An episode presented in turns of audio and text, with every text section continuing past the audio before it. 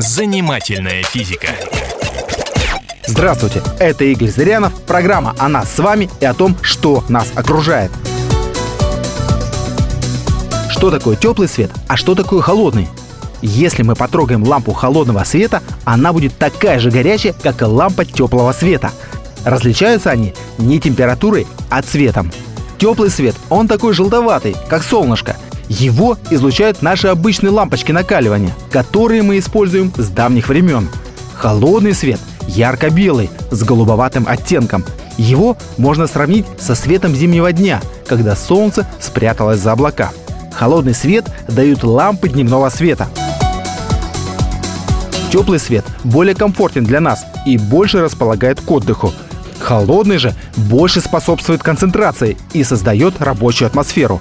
Поэтому его, как правило, применяют в освещении офисов. Поддерживая проводимую партией модернизацию, мы с вами потихоньку начинаем приобретать энергосберегающие лампы. Как понять при покупке такой лампы, какой свет она будет излучать? Нужно обратить внимание на две последние цифры в ее маркировке.